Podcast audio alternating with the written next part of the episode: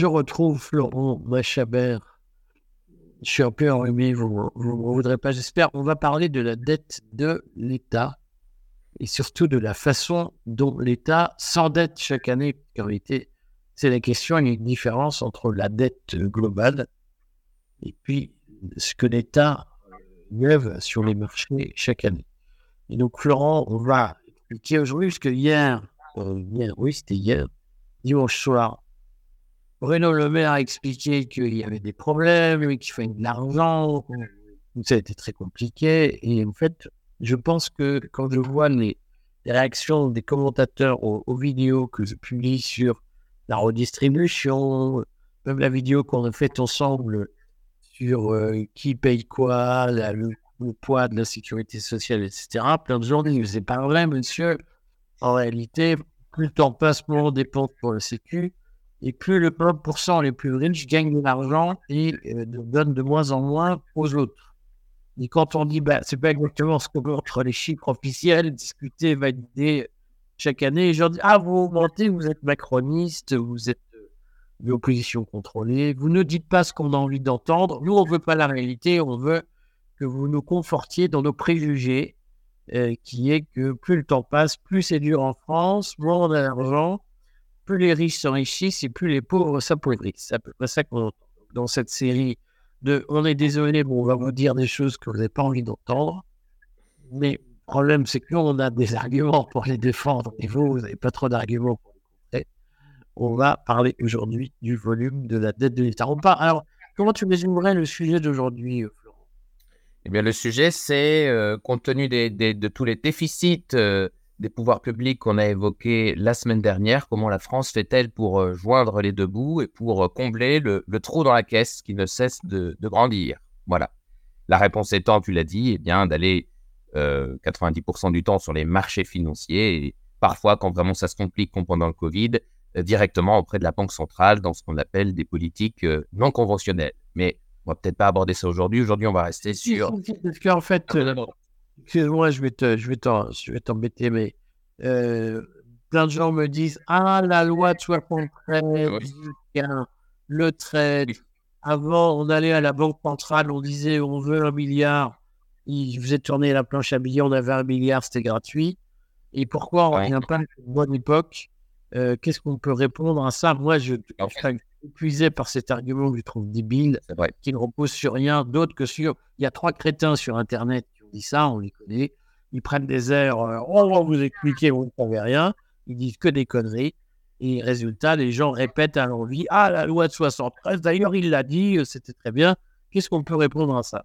Bah, On laissera les auditeurs juger sur pièce. Dès qu'ils verront les chiffres de 2020, 2021 et un petit peu 2022, c'est la période pendant laquelle euh, voilà, c'était le quoi qu'il en coûte. La banque, l'État français empruntait directement violation des traités européens d'ailleurs, directement auprès de la Banque Centrale Européenne. Et ben voilà, ils verront l'état de la dette, des charges, etc. Ça a été la période la plus catastrophique qu'on ait vécue depuis 1973, euh, justement. Donc, euh, c'est. Et c'était à moins de 0%. Et c'était effectivement avec un taux d'intérêt réel négatif. Voilà, c'était. la loi de 1973 n'a pas empêché d'emprunter à 0% et même à moins de 0% auprès de la Banque centrale. Et ça s'est traduit par une catastrophe financière. Je me souviens aussi d'être commentaires de gens Je ne comprends pas pourquoi vous dites qu'emprunter à 0% encourage au vice. Et j'ai bah, T'as qu'à regarder les chiffres, du coup. Et puis tu comprendras toi-même si on te dit que tu vas à la banque, t'empruntes à 0% au lieu de 3%, bah, tu vas emprunter beaucoup plus, même si tu n'as pas les, les moyens de... Mais on est dans une époque où les gens font une espèce d'assaut de mauvaise foi et considèrent que ce qui vaut pour eux ne vaut évidemment pas pour les autres et que euh, voilà, il y a des cassettes magiques, de l'argent magique. Moi, je le dis puisque je vois plein de gens qui nous disent mais l'argent, il n'y a qu'à le prendre là où il se trouve. Bah oui, on sait tous qu'il y a 173 milliards de déficit cette année, 2003, 2023, même peut-être plus. Et en fait, ça se trouve sous les sabots d'un cheval. Il suffit d'aller dans une tuerie, on sort avec 173 milliards d'euros. Bien évidemment, tout le monde sait ça. Moi, j'ai bien regardé. Euh, pour le contester.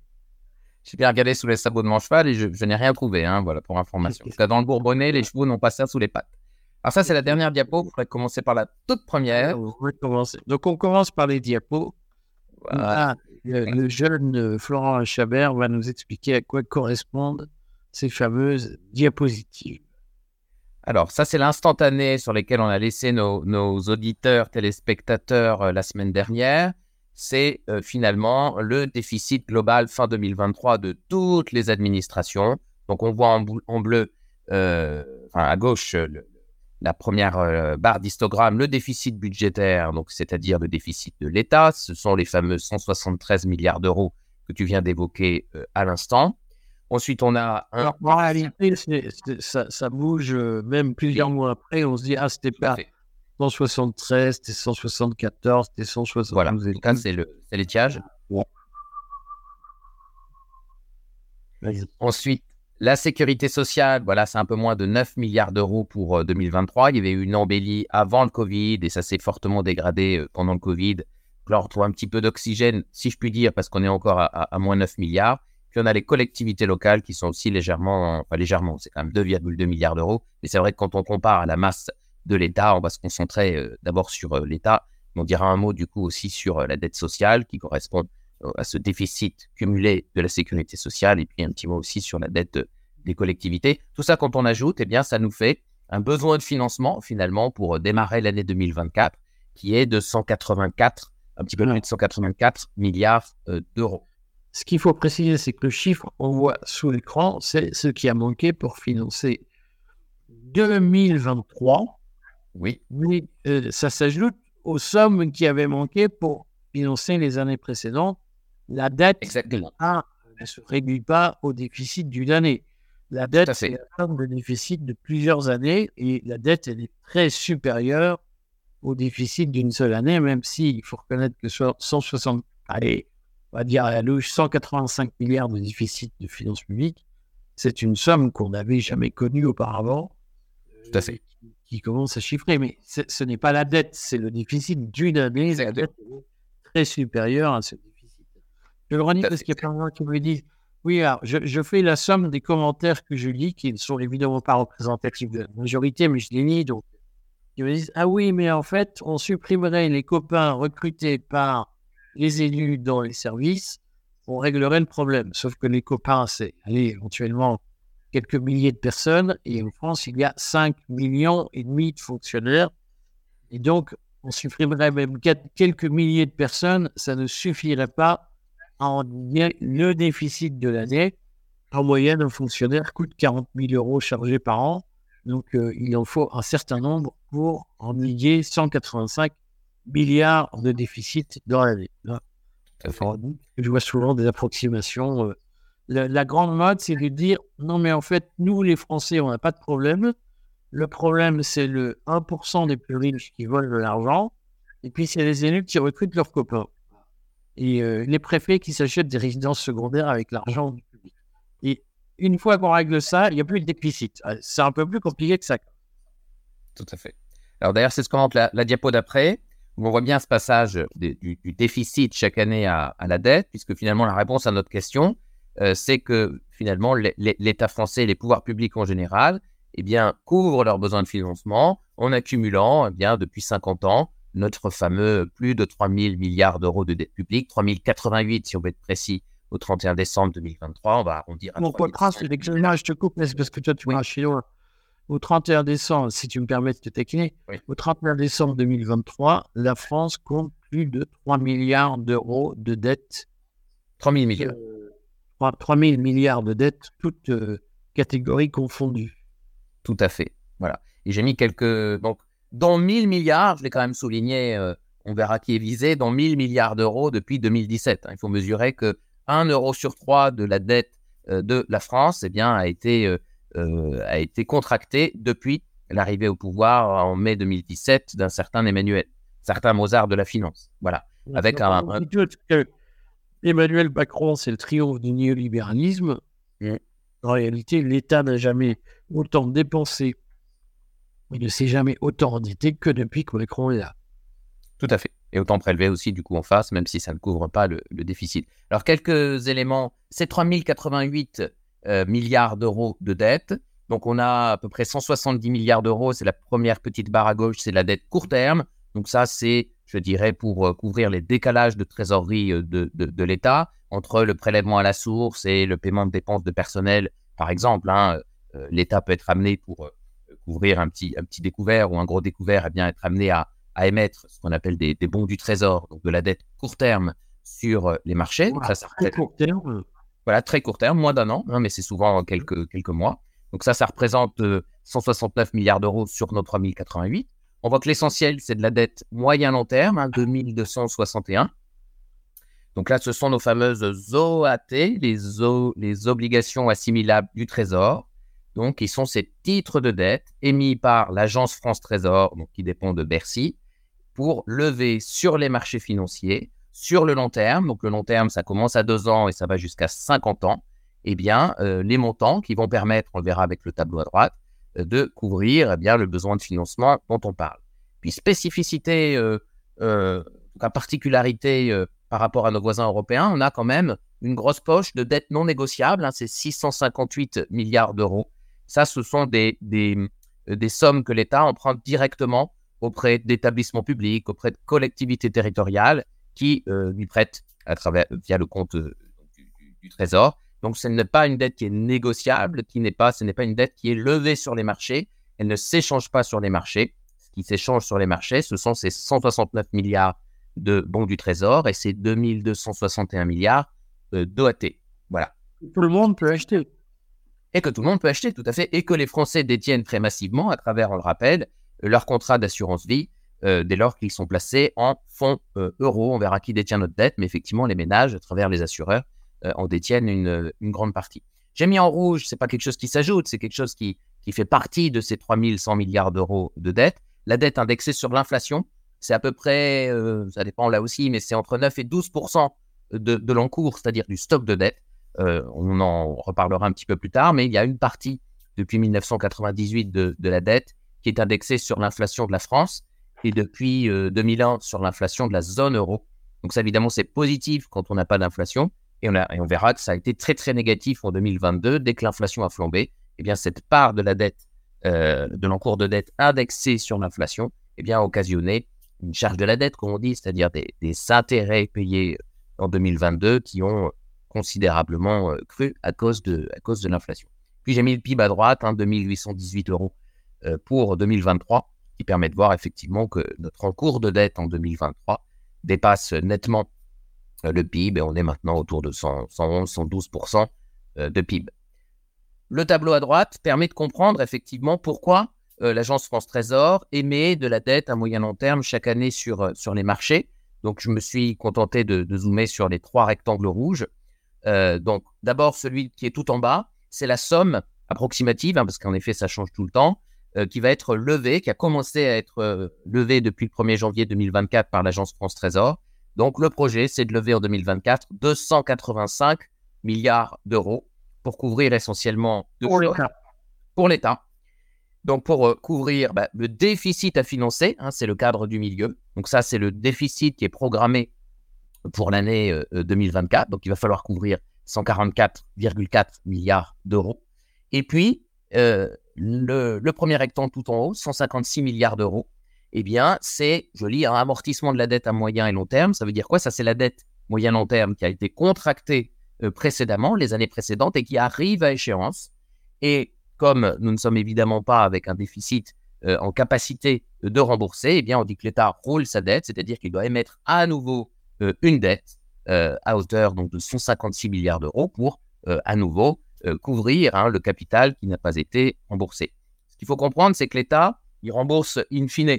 C'est-à-dire qu'il ne rembourse pas un petit peu du capital tout le temps, il ne rembourse tout le temps que les intérêts. ça, c'est visible chaque année. Mais le capital, lorsque la dette arrive à échéance, eh bien, ça pousse l'État, s'il n'a pas les rentrées fiscales qu'il faut, ce qui est le cas de la France, eh bien, à réémettre régulièrement de nouveaux emprunts pour couvrir la dette. C'est pour ça que pour l'année 2024. Il n'y a pas que le déficit de 144 milliards d'euros à, à, lever sur les marchés, il y a aussi la dette qui arrive à échéance et qui est euh, à peu près du même ordre de grandeur, d'où environ hein, 285 milliards d'euros à lever sur les marchés pour 2024. Voilà. Donc, si je fais la synthèse pour que tout le monde comprenne bien, il y a le déficit, c'est-à-dire ce qui en 2023 ou 2024 ne sera pas couvert par des recettes et donc on doit emprunter. Et puis il y a les emprunts qui servent à rembourser les emprunts des années précédentes. Exactement. Et en gros, quand dans l'année, on a besoin de 1 euro d'emprunt pour couvrir des dépenses, eh bien, on relève 2 euros sur les marchés. Un sert au déficit de l'année et l'autre euro sert à rembourser les déficits des années présentes, ce qu'on appelle un plan libre. Tout à fait. On est en train de courir après la dette. Voilà, exactement. Quand un ménage fait ça, effectivement, il est en situation de, de, surendettement. il peut d'ailleurs euh, rarement le faire. Là, j'avais juste une petite diapo. Les plaisirs douloureux chez les machabères. Comment? On sent des souvenirs douloureux chez les machabères quand tu allais voir ton banquier en disant Je veux faire comme l'État. Visiblement, il n'a pas apprécié. Effectivement. Bon, la France, euh, alors cette fois-ci, elle n'est pas sur le podium de la dette en pourcentage du PIB, elle est au pied du podium des pays de l'UE. Hein. Mais enfin, on voit que ceux qui nous précèdent, c'est le Club Med, hein, la Grèce, l'Italie, le Portugal, l'Espagne. On est quatrième. Euh, alors la Grèce a beau être première, on voit qu'entre 2019 en bleu et 2022 en orange, eh bien, elle a réduit au pourcentage de son PIB sa dette. C'est le cas du Portugal aussi légèrement. La France, elle, on voit que la, barre 2022 est, significativement plus grande que la barre bleue. Donc on voit que la dette s'est accrue. Euh, ce qui est intéressant, c'est qu'entre 2019 et 2022, on a, on a eu le Covid évidemment, dont on va reparler dans la diapo suivante. Ce qu'on voit, c'est quand même que globalement, on est dans les champions de l'année. Tout à fait. Alors, voici année après année les montants euh, empruntés depuis 2006. Je suis remonté aussi loin que je pouvais par, euh, par l'État français. Donc, ce sont les barres bleues. Et on voit en orange les intérêts euh, payés chaque année. Tout ça est en milliards d'euros. Et tout ça nous vient de l'agence France Trésor. Bon, on redit, parce que là, tu vas très très vite, mais en orange, c'est ce qu'on appelle le, poste de la dette, donc le budget de l'État. Quand on dit on fait 55 milliards de remboursement de dette, ça veut dire qu'on paye 55 milliards d'intérêts et le déficit peut être très supérieur à 55 milliards. Tout à fait. Le déficit, c'est ce qui manque dans l'année. Mais chaque année, la France emprunte pour rembourser la dette de plusieurs années, ce qui fait des montants très supérieurs des montants très supérieurs et des montants, on le voit, qui décrochent fortement euh, à la hausse à partir de, 2019. Hein, c'est très sensible. On voit que de 2015 à 2019, c'est moins de 200 milliards d'euros qui étaient levés chaque année sur les marchés financiers. Et on voit un bond de 30% en 2020, puisqu'on passe de 200 à 260 milliards d'euros. 2020, c'est euh, le Covid. Et 2020, effectivement, c'est cette possibilité euh, qui est donnée à l'État par la Banque Centrale Européenne de se euh, faire financer directement, de placer directement euh, ces euh, obligations, ces, titres de dette auprès de la Banque Centrale Européenne et en plus à des taux proches, proches de zéro, puisque simultanément, elle a commencé à baisser les taux à cette époque. On voit que ça crée un, décollage hein, de, 200 à 260 milliards d'euros. Et on voit que depuis 2020, eh bien, on n'est plus jamais redescendu en dessous de ce seuil euh, fatidique de 260 milliards d'euros, 260 en 2020, pareil en 2021. Tu vas très vite, 260 milliards d'euros d'emprunt dans l'année. Oui. Rembourser le stock de dette. Donc c'est très supérieur. C'est pas parce qu'on affiche un déficit de 120, 150 milliards oui. qu'on ne va compter que 120 ou 150 milliards. Oui, on va prendre beaucoup plus parce qu'il faut aussi rembourser les dettes des années précédentes. C'est pour ça que le, tableau de la diapositive avant est vraiment important parce qu'on voit que les montants levés chaque année, encore une fois, ces, barres bleues permettent de couvrir le déficit euh, de, de, l'année, plus effectivement la dette passée qui arrive à échéance euh, l'année où, où, on lève, euh, où on lève les montants. Donc on voit ce, on ne redescend plus en dessous des 260 milliards d'euros. On retrouve le 285 milliards d'euros à droite pour 2024 qu'on vient d'évoquer.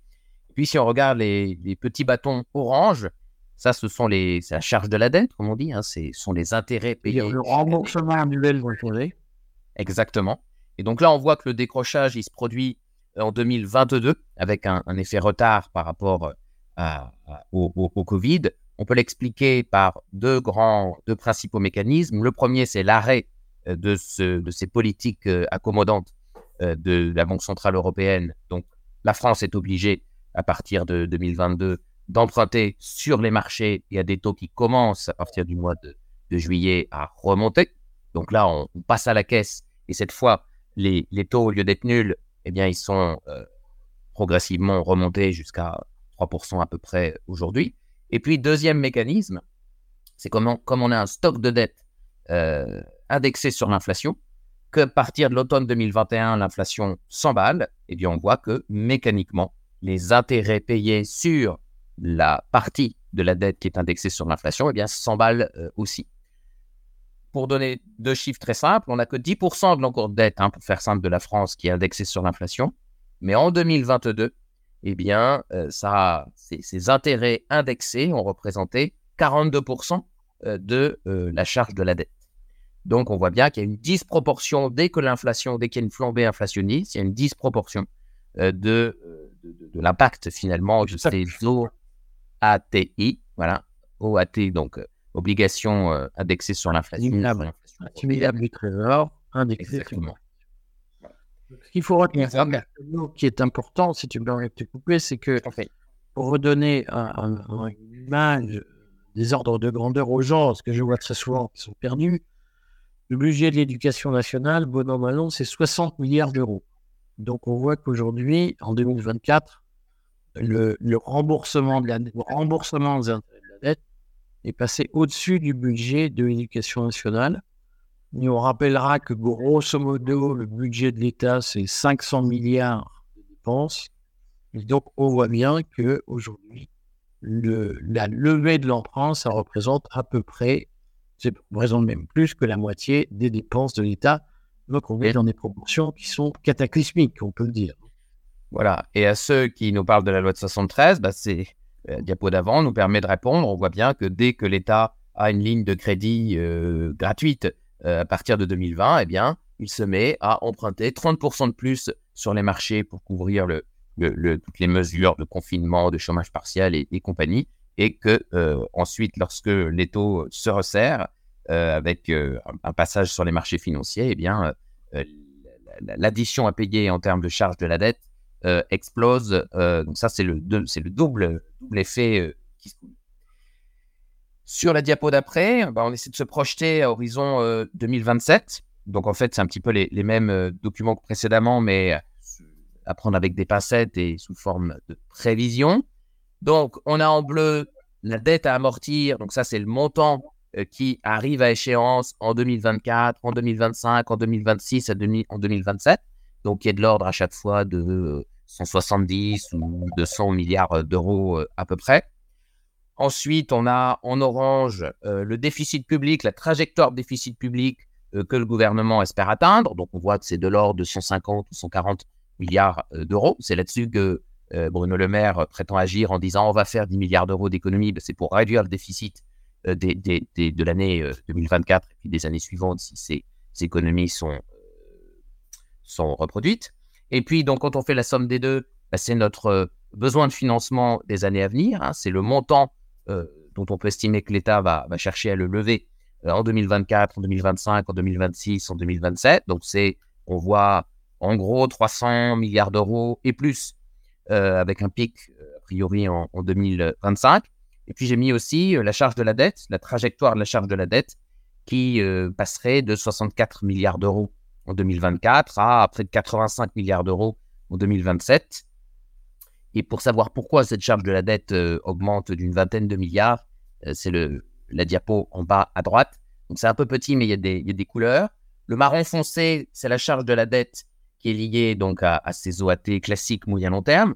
On voit que c'est quand même ce qui pèse le plus dans la hausse de la charge de la dette, parce que les taux vont rester élevés et puis parce qu'on s'endette toujours plus euh, chaque année. Ensuite, on a en, gris la charge de la dette court terme. Ça, c'est pas inintéressant parce qu'on voit que depuis 2022, euh, la partie grise grandit. Ça veut dire que l'État a de plus en plus recours à de la, de la dette court terme et que donc on peut faire l'hypothèse raisonnable que l'État rencontre régulièrement des problèmes de, trésorerie, de décalage de trésorerie, et que donc euh, l'État est obligé euh, de lever euh, à court terme de la dette sur les marchés financiers.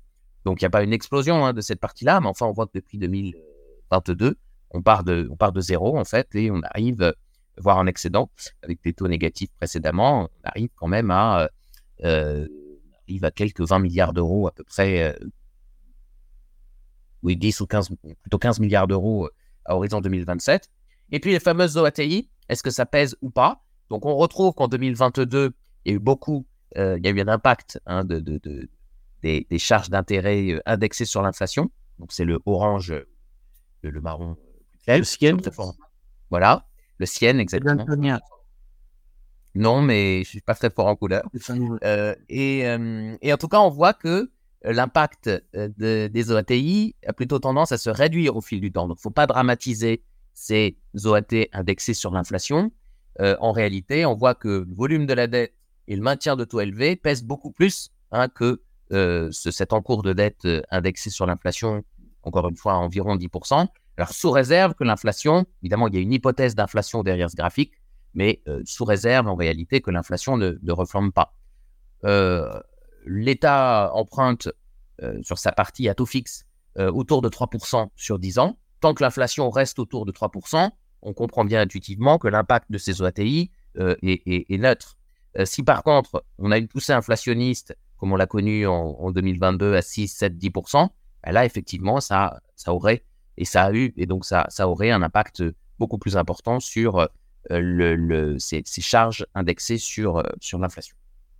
Voilà un petit peu. Qu'on quand même de ces, de ces graphiques, c'est que jusqu'en 2027, chaque année, la France lèvera plus de 300 milliards d'emprunt pour financer son, son système public. C'est-à-dire, c'est une somme colossale. Alors, j'ai avancé d'une slide. Oui, c'était bon. Alors, je voulais rapidement, effectivement, qui prête à la France? Alors effectivement, où ces obligations sont-elles placées?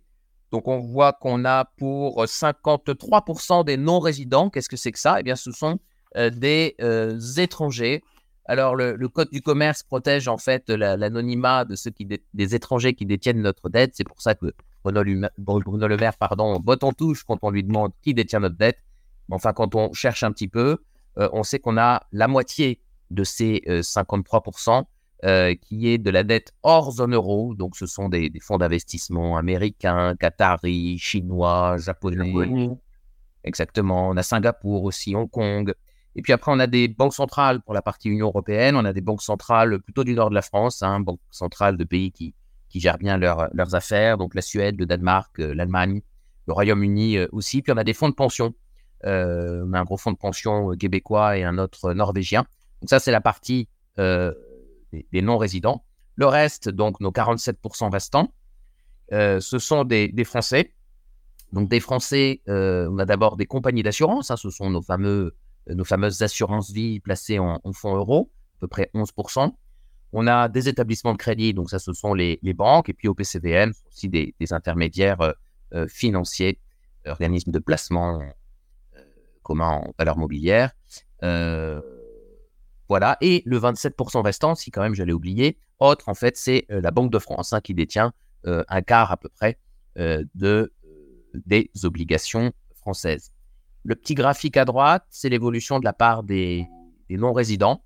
Donc, en fait, on peut le lire de deux façons. On peut se réjouir en disant, bah, on retrouve un peu de souveraineté sur notre dette puisqu'on a un recul de cette part depuis, 2015, hein, depuis que la Banque de France rachète auprès des non-résidents des, obligations. En réalité, au début des années 2000, on était euh, en dessous de 30% et on est encore à 53. Donc, euh, par rapport à 2015, ça baisse, mais par rapport à, au début des années 2000, euh, on est une fois et demie au, au-dessus.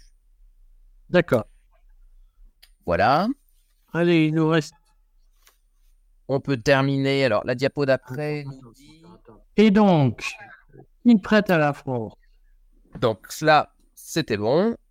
La diapo d'après, juste quand même dire un mot de la dette sociale, parce qu'effectivement, on a parlé de l'énorme dette de l'État français, mais on a euh, aussi des administrations euh, sécurité sociale qui, pour donner un ordre de grandeur, eh bien, lèvent, euh, vont lever près de 25 milliards d'euros en 2024, à peu près autant qu'en 2022 et en 2023. On voit que les ordres de grandeur n'ont rien à voir avec les montants annuels que lève l'État français c'est à peu près 10% euh, de ce que l'État lève. On voit là aussi un impact euh, en 2020-2021, au lieu de lever à peu près, bon an, mal an, 20, 25, 30 milliards d'euros par an, euh, les administrations de sécurité sociale, donc la caisse d'amortissement de la dette sociale, la CADES, et puis la Caisse nationale des URSAF, ont dû lever 64 et 65 milliards d'euros. Et on voit que en termes de perspective pour les années qui viennent, c'est le petit graphique en dessous, ça c'est l'échéancier de, de long cours de la dette sociale. On voit que c'est à peu près 20 milliards d'euros tous les ans. Bon, la dette, ça se dire que parce que c'est la dette sociale, elle n'est pas placée sur les marchés, elle est aussi placée sur les marchés. Bon, très classiquement, euh, auprès, euh, auprès des banques, auprès des banques centrales aussi, on voit euh, ces différents graphiques. On c'est celui d'après. On voit ce sont des banques aussi qui détiennent donc des obligations sociales. Hein. donc, c'est la caisse d'amortissement de la dette sociale qui émet, pareil que l'AFT, qui émet sur les marchés financiers des obligations sociales. la petite différence, c'est que parmi les, étrangers qui détiennent la dette sociale, on a très très peu de, de non-UE. J'inclus le Royaume-Uni dedans, puisqu'on a que 8% à peu près de la dette qui est détenue par, euh, par l'Asie. Et puis, petite particularité, c'est une dette qui est aussi émise quand même pour un tiers en, dollars, la dette sociale, euh, ce qui montre bien qu'on a un problème d'attractivité de, l'euro et que pour trouver euh, des investisseurs, eh bien, il faut libeller une partie de cette dette en dollars pour attirer un certain nombre d'investisseurs internationaux. Et il y a aussi une plus petite partie, mais une partie quand même de la dette sociale qui est indexée sur l'inflation. Sinon, on est sur des obligations euh, classiques. Puis un petit mot pour être très complet, pardon, euh, sur la dette des collectivités. La dette des collectivités, pareil, elle fait intervenir voilà, la Caisse des dépôts de consignation, la Banque des territoires, l'Agence France locale. je me suis focalisé sur l'Agence France locale parce que c'est celle qui, là aussi, émet par les mêmes mécanismes des obligations locales, des obligations durables, elle dit euh, souvent, green bonds, sur, sur les marchés. Alors là, on est sur des montants encore plus petits, hein, c'est de l'ordre de 10 milliards d'euros, pareil, détenus euh, par euh, différents pays, surtout de l'UE, plus, euh, plus le Royaume-Uni. Et très classiquement, des fonds de pension, des gestionnaires de fonds, banques centrales, etc. Voilà. Mais on est sur des montants, la dette sociale et la dette des collectivités, qui cumulées représentent à tout casser 40 milliards d'euros par an. Donc on voit que c'est beaucoup moins que les 300 milliards d'euros levés chaque année par l'AFT sur les marchés.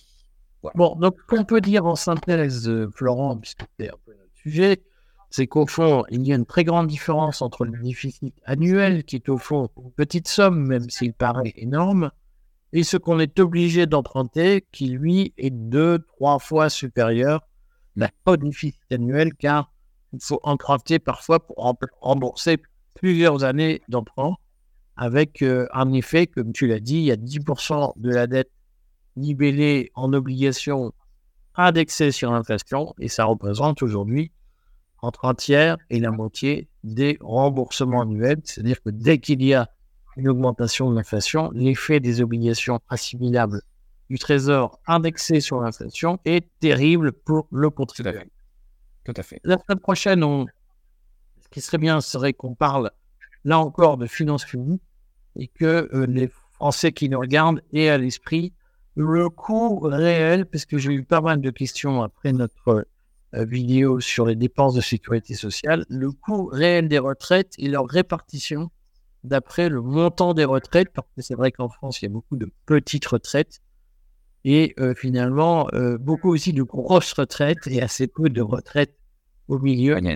Bien serait qu'on parle un peu de la rentabilité des retraites la semaine prochaine? Bon, merci quel dossier as-tu prévu euh, cette semaine euh, Alors là, on vient de faire paraître le dossier sur les sociétés civiles euh, immobilières, les SCI, et le prochain sera dédié au contrôle fiscal.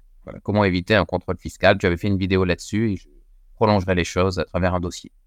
Alors, c'est l'occasion de dire que donc les SCI, c'est ouvert à tout le monde et ça peut être financièrement, fiscalement très intéressant. Et puis, c'est aussi l'occasion de dire que euh, bien, la défiscalisation, ça peut être une opération intelligente pour ceux qui payent trop d'impôts sur le revenu. À très vite, euh, Florent. Merci.